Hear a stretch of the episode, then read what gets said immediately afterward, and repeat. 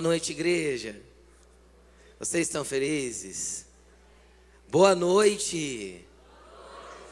Vai abrindo a tua Bíblia comigo em João, Evangelho de João, capítulo 14. Vai deixando aberto aí que nós vamos ler daqui a pouco. Evangelho de João, capítulo 14.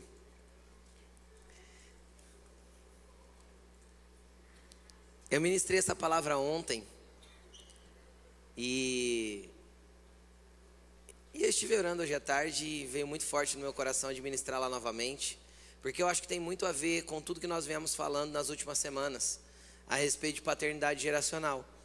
Né? Então tem muita ligação, por quê? Porque existe também um posicionamento dos filhos. Né? E nós podemos ser filhos proféticos. Quem quer ser filhos proféticos aqui? Diz amém. Amém? Amém? Vamos tomando nossos lugares agora, vamos assentando.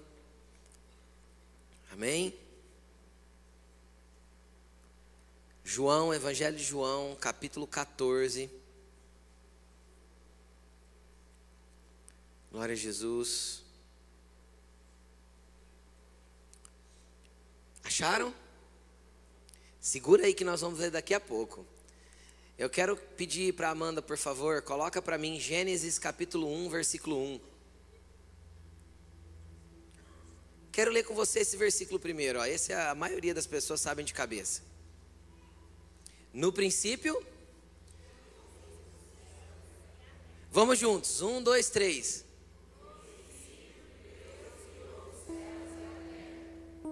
Deixa eu chamar a atenção de você a algumas coisas desse versículo aqui, ó. Esse versículo é uma exclamação completa, correto? Ele tem um ponto final, ele acaba aí. Então ele vai dizer assim, ó, no princípio Deus criou céus e terra. Primeira coisa que eu quero falar aí para você entender: que princípio? Princípio de quê?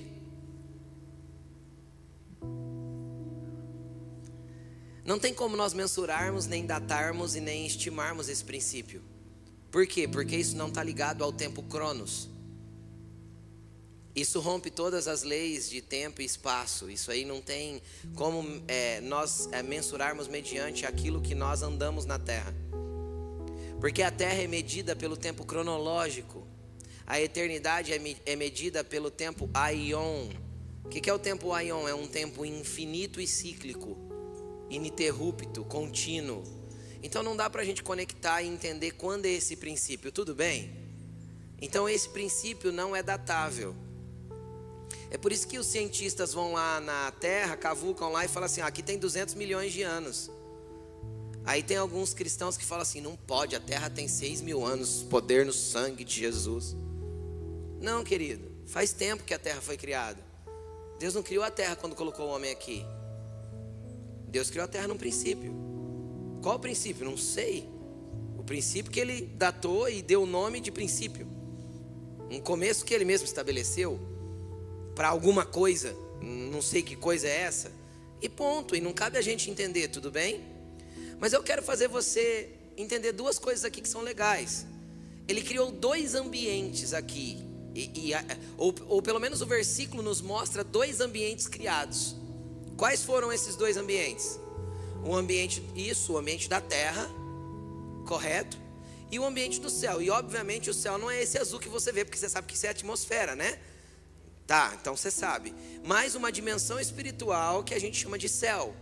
Tudo bem? Então há uma diferença muito grande entre aquilo que a gente vê como céu visível ou aqui da atmosfera nossa e uma dimensão espiritual na onde coisas espirituais acontecem. O terceiro céu, assim chamado, o lugar da habitação de Deus, o lugar na onde os salvos estão e assim sucessivamente. Então, Deus criou dois lugares, a terra e o céus. E quando Deus criou a terra, Ele criou tudo que ela precisava, certo? Para ela ser terra, tinha tudo que precisava aqui. Para ela ser um mundo aqui, tudo que precisava estava aqui. E assim também Deus criou nos céus. Eu quero te dizer que os céus não está em obras. Não tem casinhas sendo construídas no céu. Entendeu?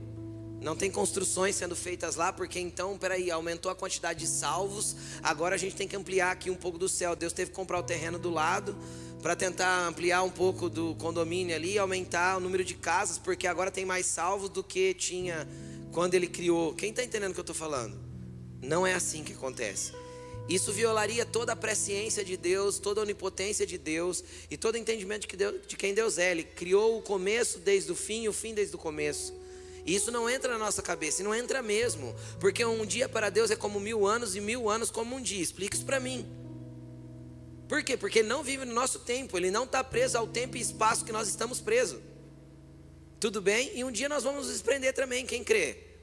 Amém. Nós vamos nos desprender, chama eternidade. O dia que a gente romper o limiar da vida e entrarmos no ambiente da verdadeira vida, que é na eternidade, então nós vamos romper o limite de tempo e espaço, então nós não vamos estar presos à mediocridade da vida na terra. Certo? Estão entendendo o que eu estou falando ou não? Porque isso vai se romper um dia. Só que nós estamos aqui. Quem está na terra diz amém. Amém. Respira fundo. Está respirando? Então você está vivo? Você está aqui ainda? Glória a Deus e aleluia. O dia que faltar esse fôlego, você foi. Amém? Só que aí você vai receber, respirar o verdadeiro ar. O ar dos ambientes celestiais. É melhor que o daqui. E aí? Deus criou tudo. Então o céu está pronto. Fala comigo. Um, dois, três. O céu está pronto. Então tá. Agora eu vou ler um outro versículo nada a ver, porque você tem que ler esse versículo para depois a gente entender tudo lá no fim, tudo bem?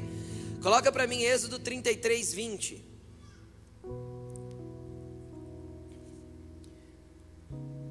E acrescentou, Deus estava conversando com Moisés. Deus acrescentou na conversa com Moisés: Você não poderá ver a minha face, porque ninguém poderá ver-me e continuar vivo. Então ninguém consegue ver Deus, ok? Porque se vê Deus, o que, que acontece? Morre. Quem disse isso? O próprio Deus. Então é verdade? Sim, muda ao longo da história? Não. Deus disse isso. São dois assuntos nada a ver, né? Vamos conectar eles agora. João, capítulo 14, versículo 1.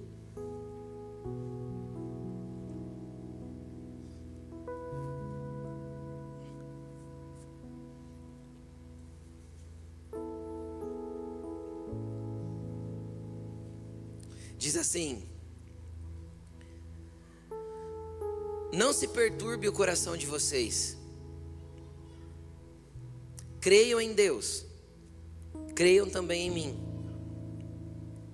Na casa de meu pai há muitos aposentos. Em outras traduções vai estar moradas. E quando a gente pega a palavra no grego, significa literalmente isso: um quarto preparado, uma sala, uma recâmara, um lugar onde as pessoas podem se reunir, entrar e descansar.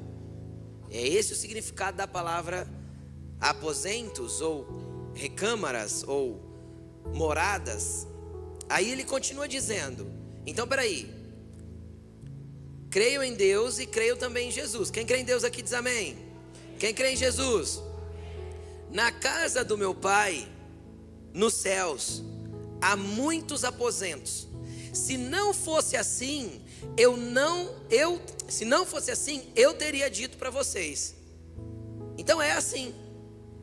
Jesus falou assim: ó, lá na casa do pai tem muitos aposentos, tem muitos lugares, tem muitas recâmaras, muitas moradas. Se fosse diferente disso, eu teria dito. Mas ele não disse. Então é assim, correto? Quando Deus fez esses lugares? No princípio, está tudo pronto, desde sempre. Deus já tinha esses lugares prontos desde que tudo foi criado. Porque Deus não é prego de surpresa para ter que fazer uma adaptação no céu, porque agora Jesus morreu, vai ressuscitar e vai começar a chegar gente lá. Meu Deus, vai começar a chegar gente aqui. Agora eu tenho que arrumar um lugar para pôr esse povo. Será que Deus seria pego de surpresa assim? Jamais. Então, desde o princípio, os ambientes espirituais Os ambientes celestiais, esses aposentos, essas recâmaras já estão prontas. Esses lugares já estão prontos, desde sempre. Se fosse diferente, Jesus teria dito. Então, não é diferente. Ele está dizendo: se não fosse assim, eu teria dito a vocês. Aí ele continua, ponto final, ele continua outra exclamação: Vou preparar lugar para vocês. E quando eu for e preparar lugar, voltarei e os levarei para mim, para que vocês estejam onde eu estiver. Preste atenção no que eu quero falar para você. Imagina que chegou alguém para dormir lá em casa. Eu não tenho que construir um quarto. O quarto está pronto. Mas a hora que a visita chega ou está para chegar, a Laine vai lá e prepara o lugar. A Laine entra lá no quarto, e como ela é muito caprichosa, ela põe o lençol limpinho, troca as toalhas, coloca a fronha, joga um cheirinho no quarto, coloca uma vasilhinha com bombom, coloca uma garrafinha d'água, deixa tudo preparado. Por quê? Porque alguém vai chegar para ser recepcionado naquele quarto, naquele aposento, naquele lugar de descanso. Entende? Naquele lugar de intimidade. Quem está entendendo o que eu estou falando? Mas eu não vou lá construir o quarto correndo porque tem alguém chegando. O quarto está pronto. Então Jesus olhou para os discípulos e falou assim: lá na casa do meu pai tem muitos lugares. E eu vou lá preparar esse acesso para vocês. Preparar esse ambiente para vocês. E quando eu estiver, e quando estiver pronto, eu volto e levo vocês para mim. Para que vocês estejam aonde eu estiver. Vocês conhecem o caminho para onde eu vou. Jesus afirma que os discípulos conhecem. Agora eu quero que você pare um pouquinho aqui comigo e venha pensar comigo. Jesus não estava pregando um sermão como eu estou pregando aqui para um monte de pessoas. Jesus estava falando com os doze discípulos. Jesus estava numa conversa particular com daqueles doze homens, alguns momentos antes dele ir para a cruz. E ele começa a conversar com essas pessoas, e ele começa a conversar como com pessoas espirituais e maduras. Só que eles não eram tão maduros nem tão espirituais assim para entender a linguagem do que Jesus estava falando. Eles foram entender muitas coisas depois que o Espírito Santo veio, que, aquele que já habita dentro de você. Então acredito que você tem a plena capacidade de entender. E aí o que, que acontece? Acontece que Jesus falou assim: ó, eu vou, vou preparar lugar, estando pronto eu volto, e onde eu, eu estiver, vocês vão estar comigo. Deixa eu contar uma coisa para você: esse texto não fala da volta de Jesus do fim dos tempos, porque o contexto não é esse. Jesus estava ali com os doze ele foi levado para o céu. E deixa eu te contar, quanto tempo depois que ele morreu, ele voltou para esses doze? Ao terceiro dia. E a gente fica pensando que é quando Jesus voltar na sua glória como rei. Não, a conversa aqui era com doze homens. Ele falou assim: Ó, só vou preparar o caminho. E ele falou: Vocês sabem o caminho para onde eu vou. E aí um deles olhou para Jesus, versículo 6, e disse assim: Tomé, né? Senhor, nós não sabemos para onde o senhor vai. Por quê? Porque eles ainda não estavam entendendo o que Jesus estava tentando dizer. Nós não sabemos para onde o senhor vai, Jesus. Aí Jesus responde: Como podemos saber o caminho? Tomé disse. Jesus respondeu o quê?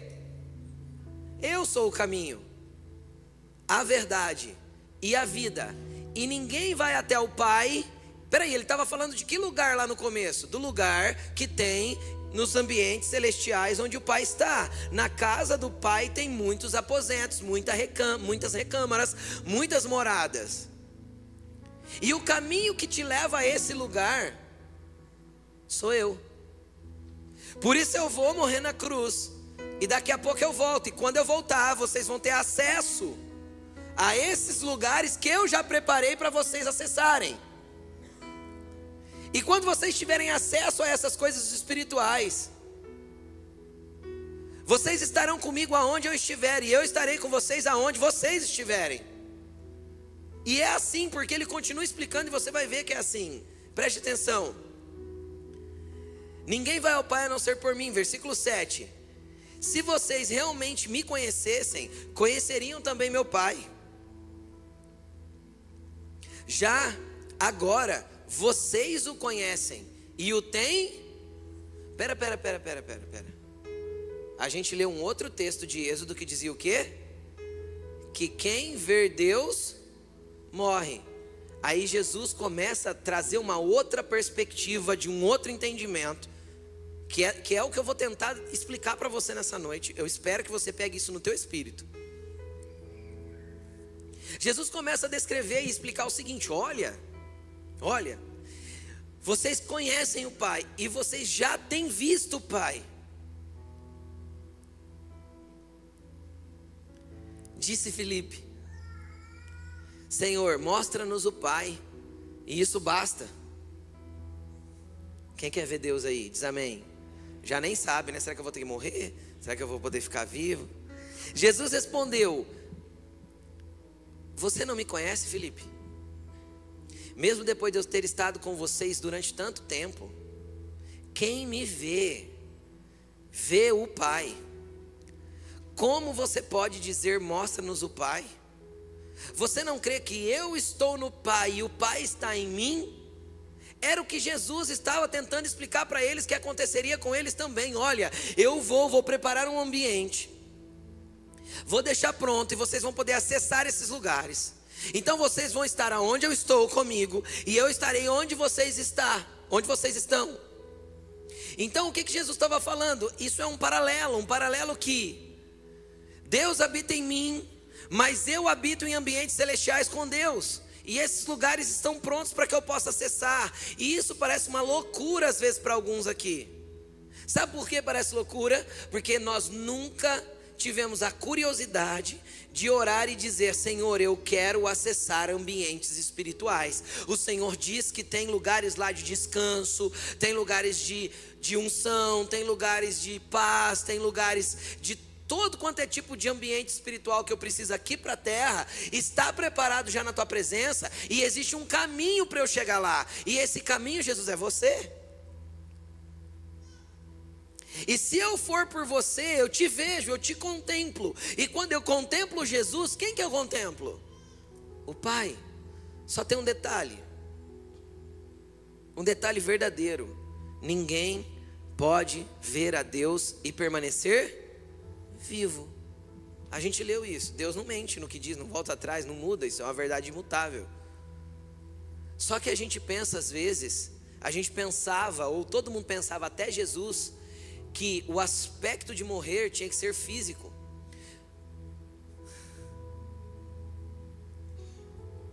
Deixa eu te explicar uma coisa.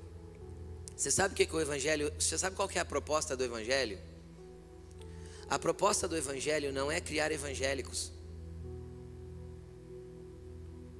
Você sabe o que é os evangélicos? É a religião do Evangelho. A proposta do Evangelho é negue-se a si mesmo, tome a sua cruz e siga-me. A proposta do Evangelho é uma realidade antes do Evangelho chegar na minha vida, de Cristo chegar na minha vida e outra realidade após Cristo chegar na minha vida. É uma vida antes e a verdade de uma nova vida a partir de Cristo. O problema é que hoje existem as pessoas evangélicas, na qual elas, elas frequentam a religião evangélica, mas não há realidade de uma mudança de vida. Elas continuam fazendo as mesmas coisas, gostando das mesmas coisas, frequentando os mesmos lugares, tendo, tendo o mesmo palavreado, falando as mesmas besteiras, praticando as mesmas obras iníquas é, sendo, sendo fornicadores, é, vendo as mesmas pornografias, fazendo as mesmas coisas, e eles se intitulam evangélicos e eles acham que eles estão preparados para estar com Jesus. Deixa eu te explicar. Ou você vive com Jesus já, para que na eternidade você o encontre, ou não tem como você viver sem Jesus na terra, achando que o tem, e chegar na eternidade. Desculpa, mas não é ele que você vai encontrar.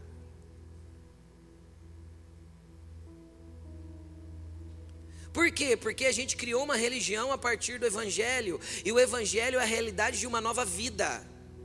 Se eu não tenho uma vida antes de Cristo e uma após Cristo chegar na minha vida, a verdade é que eu nunca nasci de novo. Eu frequento uma igreja, mas não tenho novo nascimento, porque o novo nascimento é um marco zero para mim da realidade de uma nova vida.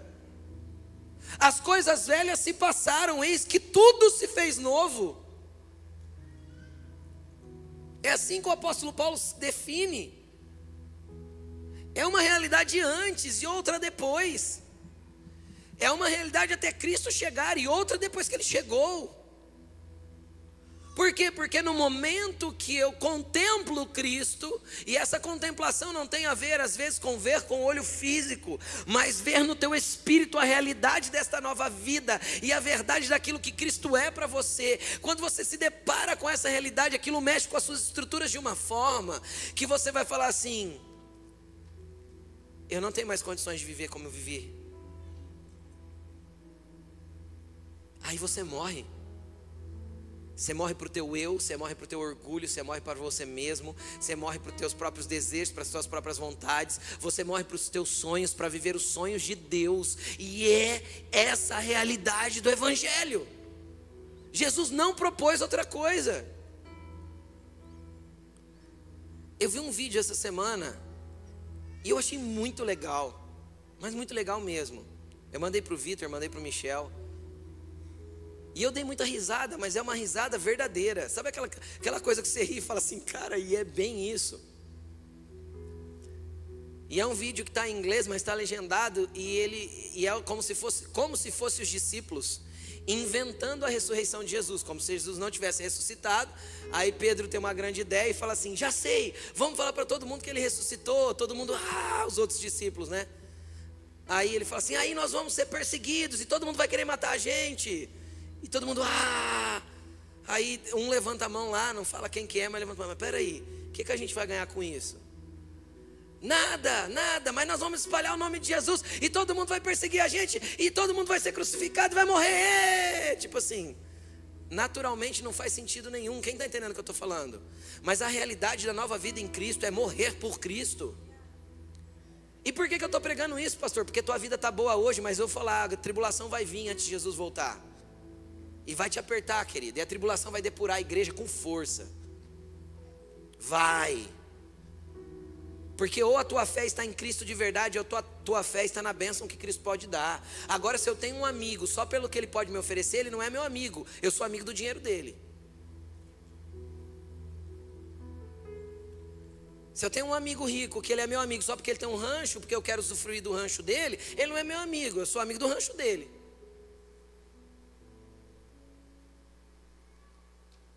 E quantas pessoas estão na igreja interesseiras? Elas não são amigas de Deus, elas são amigas da bênção que Deus pode dar. Elas são amigas daquilo que Deus pode fazer. E pode, mas seja amigo dele. É melhor ser amigo de Deus do que ficar ganhando presente dele. Porque quem fica esmolando presente para Deus ainda não é filho. Quem fica pedindo presente para Deus não é filho, é pedinte. Como que você quer andar com Ele? Como um filho amado, aceito por Ele, resgatado de uma velha história, de uma velha vida para a realidade de uma nova criatura, ou alguém que fica aqui, Deus, eu te imploro, ah, eu faço até uma penitência, Deus. Deus não quer tua penitência, querido. Misericórdia eu quero e não sacrifícios. E a misericórdia é correr para os braços dele e alcançar essa misericórdia. Então Jesus abriu esse caminho, está aberto. Existem lugares celestiais que nós podemos acessar. Pastor, como eu faço isso? Me conta. Vai para o teu quarto sem relógio, sem pressa. Fica lá. Você vai ouvir ele falar. Ah, pastor, eu não tenho tempo para isso. Então, esse é o problema. Jesus não pediu o teu tempo, Jesus pediu a tua vida. Tem gente que ainda está dando tempo para Deus. Jesus não pediu o teu tempo, Jesus pediu a tua vida, Jesus pediu a tua história, Jesus pediu tudo que você tem. Jesus não quer o teu dízimo, Jesus quer tua, tua conta bancária, tua carteira, teu carro, tua casa, Jesus quer tudo. No Evangelho a gente não tem que ser nem dizimista, nós somos tudimistas, porque eu entreguei tudo tudo é dele. Ele deixa eu usufruir como um mordomo abençoado das coisas que ele me proporcionou. Tudo é dele, tudo é dele, é para ele, para ele, por ele, são todas as coisas. Todas. Todas as coisas é dele, por ele e para ele. Se todas as coisas são dele, por ele e para ele, eu também pertenço a ele, porque ele me comprou. Todas as coisas vêm dele, é por ele e para ele, mas eu não, eu não, eu fui comprado por ele. Porque eu estava morto, perdido nas minhas transgressões e pecados, mas com seu sangue ele me comprou e comprou você, e comprou povos de todas as tribos, língua, povo e nação, e os constituíram para Deus como reis e sacerdotes. Governo e espiritualidade. Ai meu Deus, dá para aprofundar tanta coisa nisso. Deus te fez rei e sacerdote, governo e espiritualidade. Tem muita coisa profunda em Jesus. Tem muita coisa profunda em Jesus. Aonde onde estão? Nos aposentos que ele preparou. Nas recâmaras que você já pode acessar pelo caminho que é a verdade que te leva à vida. Você já pode acessar. Só que quando você acessar, você vai contemplá-lo. E quando você contemplá-lo, você tem que morrer. Porque ninguém pode vê-lo e permanecer vivo. Deus quer colocar o um marco zero na vida de um monte de gente aqui. Deus quer colocar um, um, um marco zero aqui, começar tudo de novo. E tem como começar, pastor, é que você não conhece a minha história. Eu não. Mas quem te comprou, quem está oferecendo o preço do sangue dele por você, a esse conhece a tua história. Esse conhece a tua história. E ele sabe o que ele tem para fazer na tua vida. E é muito interessante porque quando a gente vê o que Jesus quer fazer na nossa vida é assim, ó, nem olhos viram, nem ouvidos ouviram, nem jamais penetrou no coração do homem o que Deus tem preparado para aqueles que o amam e que vivem segundo o seu propósito. Então, o que Ele tem para você, querido, é maior do que os seus planos, é maior do que os seus desejos, é maior do que os seus anseios, é maior do que tudo que você pensa para você mesmo, é o que Deus tem preparado para você. Pastor, o que eu preciso? Rendição, entrega, voz de Deus aos seus ouvidos, acesse as recâmaras, deixa Ele te dirigir. Nós vivemos uma vida muito natural. Somos movidos pelas emoções da terra. É por isso, é por isso que tem tanto cristão bugado. Por quê? Porque as emoções da terra nos governam em tudo. E cada vez mais. E cada vez mais. A vida parece cada vez mais sem propósito. Sabe por quê? Porque as coisas são fáceis. Ah, pastor, minha vida é dura. É nada. Tem gente com a vida é muito mais dura que eu, que você, que todos nós juntos. Aí essas pessoas não têm tempo de ficar pensando em picuinha, em coisinha. Por quê? Porque às vezes falta o básico e elas têm que lutar para viver com o básico. Falta casa, falta teto, falta alimento, falta água, tem gente que está lutando para viver no meio de uma guerra. E a gente está aqui no ar-condicionado e reclamando porque tem onda de calor. Sim ou não? Então ficou muito fácil, e isso não faz com que nós não valorizemos o que Cristo já nos deu. A vida. Que vida? Não é essa aqui da terra, a de verdade.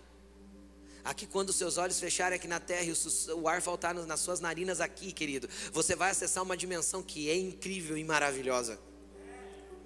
Ai, pastor, eu queria ver, pede. Ele pode te levar lá já em vida, sabe por quê? Porque o caminho já está aberto. Ainda aqui na terra, se você é morto já, você já pode acessar. Porque só pode acessar os ambientes celestiais quem viu Jesus. Quem viu Jesus é morto. Quem morreu pode ver essas coisas espirituais. Ai, sabe, eu vou, eu oro, eu busco, eu faço campanha, eu faço tudo. Sabe, eu não sinto nenhum arrepio. Morre!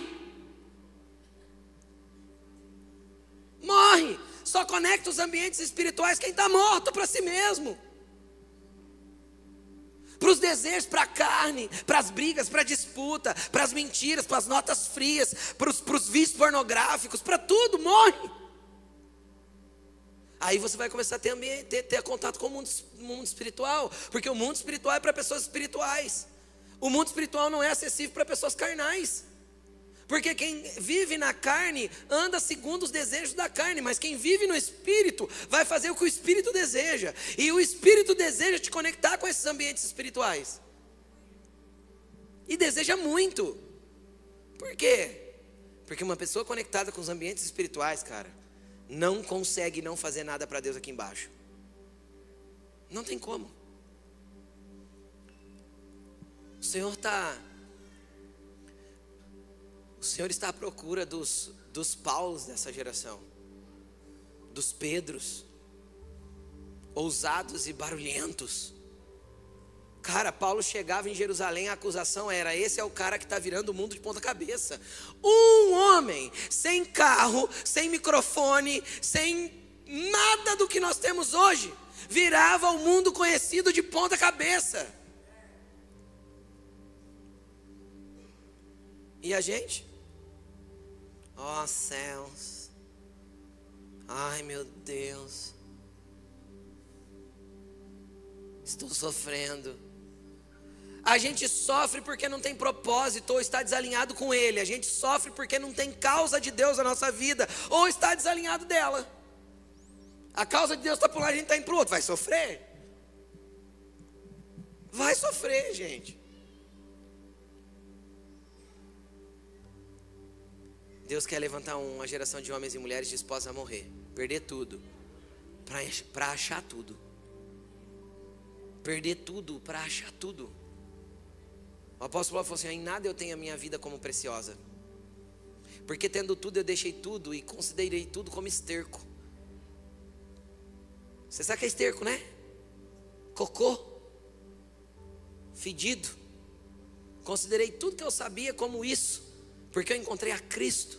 E na realidade dessa nova vida, já não sou eu mais quem vivo, mas Cristo vive em mim. A, viva, a vida que eu agora vivo, através desta carne, eu vivo ela pela fé que tenho no Filho de Deus. Cara, isso é muito amplo, isso está nas escrituras todas, está em todo o evangelho. Isso é pregação de Pedro, Paulo, Jesus, de todo mundo. Só que a gente criou uma religião chamada evangélicos. E no meio dos evangélicos não tem transformação. Porque a transformação está em Cristo. A, a, transformação está no ponto zero da tua nova vida. Está quando você tromba com algo que é irresistível, insuportável, transformador e que mexe com toda a essência do teu ser. Sabe o que é encontrar Jesus? Eu gosto, o Vitor dá esse exemplo. Encontrar Jesus, querido, é você em cima de uma bis 125, 2008 batendo de frente com um bitrem a 180 por hora na descida. Sobra alguma coisa? Não, não tem que sobrar, não sobra nada, porque sobra só a realidade da tua nova vida. Quem está entendendo? É isso. Ele é muito grande, muito imenso e muito. É uma comparação ridícula, mas é isso. Ele é muito grande, muito imenso, muito profundo para poder é, eu bater nele e mexer com ele, como se eu pudesse mexer o que Cristo pode fazer para mim. Mas quando eu bato nele, não sobra nada de mim para que a realidade da vida dele governe a minha. Ele ensinou isso, falou: está aberto o lugar para vocês. Eu vou. Aí Felipe, Senhor, me mostra o Pai. Jesus acho que deu uma coçada na cabeça e falou: Felipe, faz três anos e meio que eu estou com você e você me pede para mostrar o Pai. Felipe, quem me vê, vê o Pai. Sabe por quê? Porque o Pai está em mim e eu estou nele. Felipe, essa é a realidade que eu vou inserir vocês, eu vou estar em vocês. E vocês em mim. Quando? Todos os dias até a consumação dos séculos. Não tem fim. Entende? Não tem como Jesus te abandonar. Quem morreu uma vez, querido, não, não tem mais escapatória. Quem foi estragado por Jesus uma vez, nunca mais se perde. Já era. Eu posso estar em qualquer. Ah, eu entendo Davi. Se eu construir a minha casa, a minha casa no mais alto monte, ah, ele vai estar lá. E se eu fizer a minha cama entre as sepulturas, ele vai estar lá também. Se eu pegar um barco, atravessar o mar, for para o outro lado da terra, ele continuará lá. Para onde me irei do teu espírito? Para onde fugirei da tua presença? Não tem como. Por quê? Porque você foi comprado e é precioso. Ninguém perde algo precioso. Você é precioso para Jesus. Você é precioso para Jesus. Eu quero ler um último texto. Efésios capítulo 2.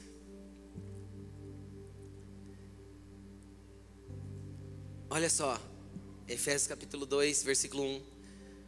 Vocês estavam mortos em suas transgressões e pecados. Você percebe que não tem jeito de ser morto de qualquer jeito? Porque antes de vir para Jesus você já era morto, mas morto em outro lugar. Morto aonde? Nas transgressões, nas transgressões e pecados. Esse aí é os famosos zumbis. Conhece zumbi ou não? O que é um zumbi? Morto vivo. Tem vida na carne, não, volta lá, volta lá. Tem vida na carne, mas é morto no espírito. A realidade de Jesus é: Ele quer matar a sua carne para te trazer vida no espírito. Ele quer inverter isso. Entende? Então, de todo jeito, você tem que ser um morto-vivo. Só que antes você era um morto-vivo, agora você vai ser um vivo-morto. Essa é a diferença. Entendeu ou não? Antes você era um morto-vivo. Aí com Jesus ele vai inverter. Aí você vai ser um vivo, porque você tem vida em Cristo. Morto. Morto para quê? Para você mesmo, para tuas vontades, para tudo aquilo que não vem de Deus na tua vida. E ele vai dizer: Vocês estavam mortos nas suas transgressões e pecados, nos quais vocês costumavam viver, não vivem mais. Então, se você diz estar morto para você mesmo e ainda continua vivendo nas suas transgressões e pecados, significa que você ainda não morreu. Ou você está tentando ressuscitar para o pecado. Mas vamos continuar. Vocês costumavam viver nas suas transgressões e pecados. Quando? Quando vocês seguiam a ordem deste mundo. Deixa eu explicar uma coisa muito profunda aqui. Este mundo tem uma ordem. Sempre teve. Qual é a ordem deste mundo? Te conduzir para a sua transgressão e para o seu pecado. Seguir a ordem deste mundo é ser conduzido para transgressões e pecados. Seguir a ordem deste mundo é ser conduzido para um lugar longe de Deus. A ordem natural da terra é te conduzir longe do Senhor. Então, se a tua vida que você vive aqui na terra é uma vida conduzida pela ordem da terra, você vai se afastar de Deus. Quem entende o que eu estou falando, gente? Vocês estão comigo? Vocês estão tão inquietos hoje, estão em silêncio. Então existe uma ordem natural nesse mundo, e essa ordem natural do mundo te leva para onde? Para longe de Deus, para suas tentações, para seus pecados, para suas coisas ruins. E quem governa isso? A ordem natural deste mundo e o príncipe do poder do ar, que ele é o espírito que agora está atuando nos que vivem na desobediência. Então existe uma ordem no mundo que é regida pelo mundo espiritual, e tem gente que acha que a terra é, ela é tipo regida por nada. Entende o que eu estou falando? Tudo que acontece na terra foi regido por algo espiritual. Se eu sigo a ordem deste mundo, a ordem deste mundo também é regida pelo príncipe do poder do ar, por Satanás, e pelo espírito que está atuando naqueles que vivem na desobediência. Agora tem algo aqui muito complicado e e nós temos que prestar atenção. Aqueles, aquele espírito que está atuando nos que vivem na desobediência, só pode desobedecer aquele que sabe que tem que fazer certo. Entende ou não? Meu filho só vai me desobedecer, minha filha só vai me desobedecer se eu der um comando e ela fizer diferente daquilo que eu dei o comando. Então, quem não tem Deus, ele já é merecedor da ira. Nós vamos ler aqui, não, já anda assim. O que guia ele é o príncipe do, aí as coisas do mundo e, e é os desejos dele, é as vontades caídas, e é as promiscuidades, e é as fornicações, e é as bebedeiras, e é os vícios, e é tudo isso, é o que governa a vida dele. E deixa a vida me levar, a vida leva eu. Entende? E a vida vai levando. Tem gente que é assim, né? Foi fundo, foi fundo, foi fundo, foi fundo, morreu. Tipo, não tem é, não tem, não tem um porquê, né? Tipo, só foi. Entende ou não? Tem gente que. É isso, aí, só cantar o pagodinho. É, deixa a vida me levar, a vida leva. E a vida leva. Essa vida de morto leva. Por quê? Porque tem uma ordem e leva. Entende? Leva para onde? Para as transgressões, para o pecado, para a distância de Deus e assim sucessivamente. E aí o que, que acontece? Só é desobediente aquele que sabe o que precisa ser feito. Então o que, que eu quero te falar? Você não devia ter vindo nesse culto hoje. Se você veio, problema seu, porque até hoje você não sabia. Agora você sabe. Se você continua desobedecendo, agora você sabe está desobedecendo. E aí esse espírito que governa o mundo vai atuar na tua vida. Entendeu? Queria tanto pregar uma palavra de vitória.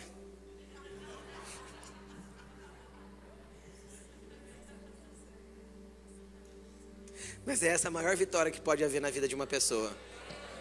É a maior vitória.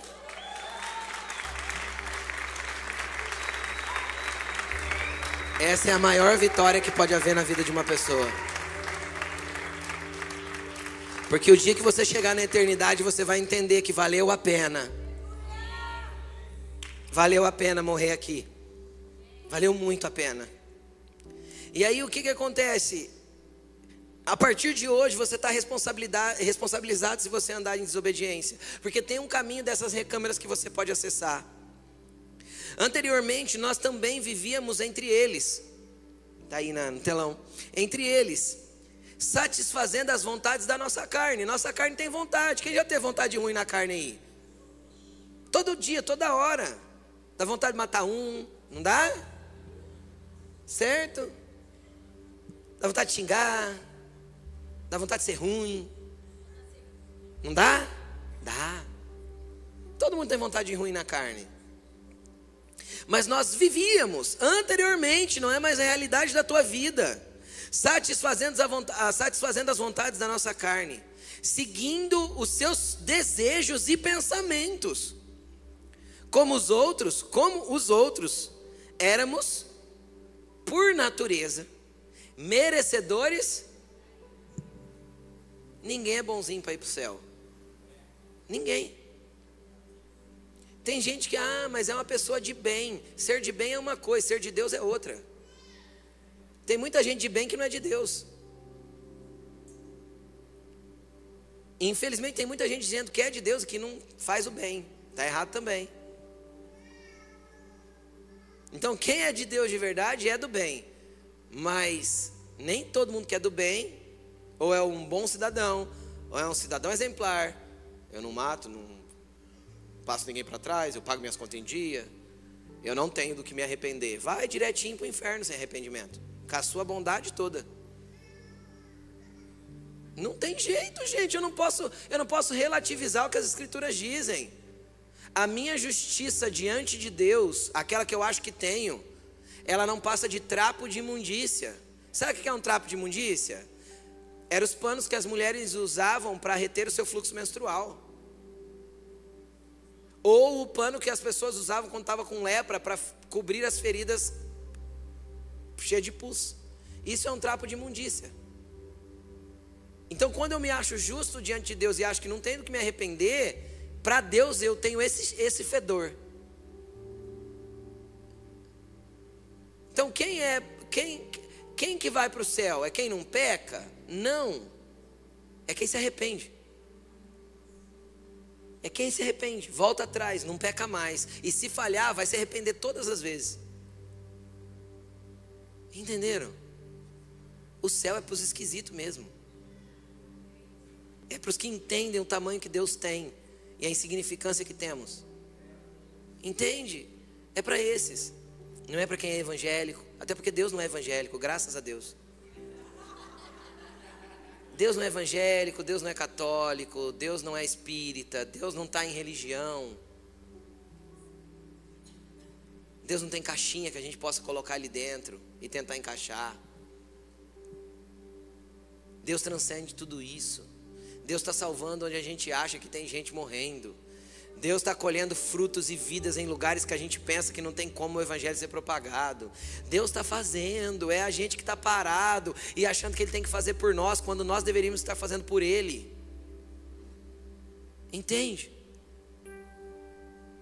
É isso. Aí ele continua dizendo: Todavia, todavia, entretanto, portanto, Deus, que é rico em misericórdia, quem pode dar glória a Deus? Pelo grande amor com que nos amou, deu-nos vida com Cristo. Então não tem vida sem Cristo. A vida é só com Cristo. Porque a vida ele nos deu com Cristo. Fora de Cristo não tem vida, apenas existência. Tem um monte de gente existindo e achando que está vivendo. Não está, está apenas existindo. E um dia vai deixar de existir. Mas com Cristo nós temos vida. Deus nos deu, nos deu vida com Cristo. Quando? Quando ainda éramos mortos em transgressões. Ou seja, não tem a ver com a gente, tem a ver com o que Ele decidiu fazer por nós. E às vezes você está morto nas suas transgressões hoje, Ele está falando: Eu tenho vida para dar para você. Você só precisa olhar para mim e falar: Eu quero, eu quero acessar esses lugares, eu quero te conhecer, eu quero entrar pelo caminho, até conhecer a verdade, até que eu encontre essa vida. Porque é isso que ele é: o caminho, a verdade e a vida. E ele vai continuar: pela graça vocês são salvos. Deus nos ressuscitou com Cristo. Nos ressuscitou da onde, gente? Nós não morremos ainda. Nos ressuscitou da morte que tínhamos no pecado e nas transgressões. Nos trouxe para a vida. Estávamos mortos e agora nós morremos para nós, para ter vida com Ele. Então, vou repetir: antes você era um morto, vivo. Agora você é um vivo que morre para você mesmo. Vamos continuar. Deus nos ressuscitou com Cristo. Agora, isso aqui é a parte mais impressionante. E com Ele, com Cristo, nos fez assentar nas regiões celestiais em Cristo Jesus, para mostrar nas eras que hão de vir a incomparável riqueza da Sua graça, demonstrada em Sua bondade para conosco em Cristo Jesus. Eu não sei se você entendeu tudo que eu li aqui, mas deixa eu tentar te explicar. Quem vive na terra diz um amém. Pode dizer que todo mundo vive aqui. Vou falar de novo. Quem vive na terra diz amém. Mas você, na realidade espiritual que você tem com Cristo, você não está na terra, você está assentado em lugares celestiais com Ele. Então você não caminha na terra governado pela terra, você caminha na terra governado pelo lugar que você habita no Espírito. Você caminha na terra governado por um lugar espiritual, e isso são filhos proféticos. Porque filhos proféticos andam como Jesus, vendo o que o Pai está fazendo, ouvindo o que o Pai está dizendo e manifestando na terra a vontade dEle. Ser profético não é liberar profecia, ser profético é entender o que o céu está dizendo, movimentando e querendo, para cada tempo, para cada estação. Só que a gente anda desconectado, desatento, com pé, cabeça, vida, corpo rolando na terra. Os seus pés estão no chão. Mas a sua vida e o seu coração, a sua mente, o seu entendimento precisa ser governado pelo alto. Entende? Você já está assentado em regiões celestiais em Cristo Jesus. Pastor, eu não consigo entender isso. Não entenda, se lance. Não tem que tentar entender. Tem um monte de coisa que a gente não entende. Isso que é a vibe muito doida de andar com Jesus. Por isso que a Bíblia fala assim: ó, não vos embriagueis com vinho, mas enchei-vos do. Então, quando a gente bebe muito do Espírito, como que a gente fica? Chapadão. Por quê? Porque literalmente são experiências transcendentais que nos levam a ambientes que a gente não entende. E não é para entender, é só para experimentar. Paulo, certa vez, teve uma experiência. Ele falou assim: Olha, se eu estava no corpo, eu não sei. Se eu estava fora do corpo, eu não sei. Eu sei que eu fui, eu vi umas coisas muito doidas. Eu não vou nem falar o que, que eu vi. E aí Deus ainda perguntou para Paulo assim: Você quer ficar ou você quer ir embora? Oh! Paulo respondeu assim: Senhor, eu quero muito ficar, porque é muito melhor estar aqui do que estar lá. Mas se o Senhor ainda tem utilidade para mim lá embaixo, então eu prefiro voltar e estar com os meus irmãos e servi-los. Ah, Paulo voltou.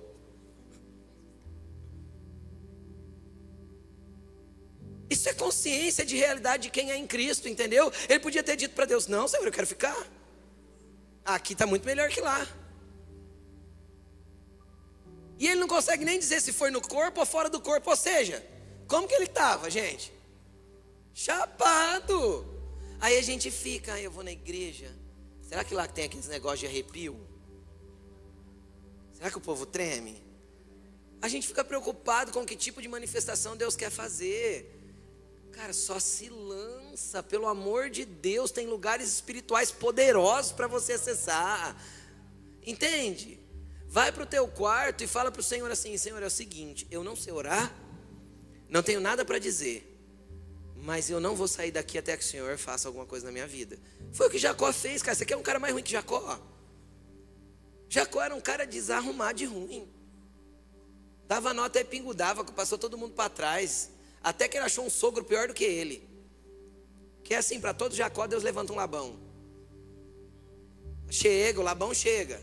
Fica tranquilo, para todo espertão, Deus leva um, levanta um para dar um nó pior que ele na cabeça dele. E Jacó ficou naquela vidinha medíocre até o dia que ele parou na beira do, do, do, do rio Jaboque. O dia que ele parou ali, ele passou a família toda e falou assim: agora vocês vão ali na frente, me esperam. Porque esse, esse momento aqui, na onde eu passo da minha velha vida para a realidade da minha nova vida, porque daquele vale para frente era o lugar que ele tinha que voltar, que ele nunca devia ter saído. Entende? Tinha um limiar de divisão, ele não podia passar do mesmo jeito. Então até aqui eu passei as pessoas para trás, eu arrumei rolo, eu enganei, eu extorqui, eu menti, mas desse vale para lá eu não posso entrar do mesmo jeito. Sabe qual foi a oração de, de Jacó para o anjo, que a gente sabe que não era, era o anjo do Senhor, é a manifestação de Jesus, para quem estudou um pouquinho teologia. Era o anjo do Senhor. Sabe qual foi a oração de Jacó para o anjo do Senhor? Eu não saio daqui enquanto o Senhor não me abençoar. Você só que sabe, sabe como que Jacó saiu? Mancando. Por que mancando? Porque não dá para viver uma realidade de uma nova vida caminhando do mesmo jeito que eu caminhava antes. Aí ele saiu mancando. Para que ele saiu mancando? Para ele nunca mais esquecer que ele teve um encontro com Deus e que a vida dele era uma antes e outra depois. Aí o que foi mudado nele? A identidade. Deus trocou o nome dele de Jacó, usurpador, para Israel. Que eu não lembro o que significa. O que, que significa? Israel? Como? Príncipe de Deus. Oh, tem gente que lê Bíblia é outra coisa, viu? Os jovens, viu, gente? Os jovens, tá? É. Príncipe de Deus. Então imagina, você chamava antes, Jacó significa usurpador, traidor. Agora ele chama príncipe de Deus. Cara, é muito, é muito poderoso. É como o céu faz com a tua vida. Até hoje você tinha teus rótulos dos seus pecados. Hoje Deus vai virar uma página na tua vida. Só que você tem que estar disposto a morrer. Porque você já está sentado em regiões celestiais com Cristo. Eu só quero explicar uma última coisa que é bem, bem doida. Acabei já, prometo. Versículo 7, coloca aqui para mim, por favor. Para que, que Deus nos faz assentar em regiões com Cristo? Por que, que Deus fez tudo isso na nossa vida? Para mostrar nas eras que hão de vir. Quais eras são essas? O fim da nossa era é quando a Nova Jerusalém descer do alto, vindo para a terra. Quando isso fechar, concluiu a nossa era. Nas próximas eras, como vai ser isso, pastor? Não sei. Mas está escrito que tem outras eras. Não está escrito? Então Deus fez isso com a gente para nas próximas eras. Ele vai mostrar a incomparável riqueza da sua graça através de demonstrar a sua bondade que ele teve conosco em Cristo Jesus. Então, sabe como que Deus vai apresentar o que é graça e o que é bondade para as pessoas? Ou para os seres, ou para o sei lá o que das próximas eras? Ele vai pegar a gente. Aí a gente não tem consciência disso. A gente é tão insignificante que Deus vai provar que Ele é bondoso e gracioso mostrando nós.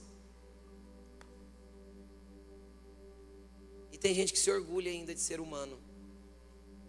Sabe o que é o ser humano? O ser humano não é nada, é pó da terra. E o resto é Jesus que fez. Se tem qualquer bondade em nós, quem deu? Deus. Se tem qualquer virtude, Deus. Se tem qualquer dom, Deus. Se tem qualquer graça, Deus. Se tem qualquer coisa, Deus. Deus. E lá nas eras futuras, que eu não sei o que elas são e como serão, quando ele quiser mostrar o que é bondade, o que é graça, ele vai falar aqui, ó, olha para cá. Tá vendo que eles são insignificantes, pequenos, frágeis, ruins por natureza? Então a minha bondade fez isso com eles. E eu vou ficar feliz por isso. Quem vai? Coloque-se de pé. Preguei demais, Jesus Cristo de Nazaré. Ah, como Jesus te quer. Como eu queria que você entendesse o que eu entendi através dessas, dessas palavras. Como eu gostaria que isso fosse ministrado no teu espírito. Eu não tenho poder para isso, mas o Espírito Santo tem. É o Espírito Santo que convence o homem do pecado, da justiça e do juízo.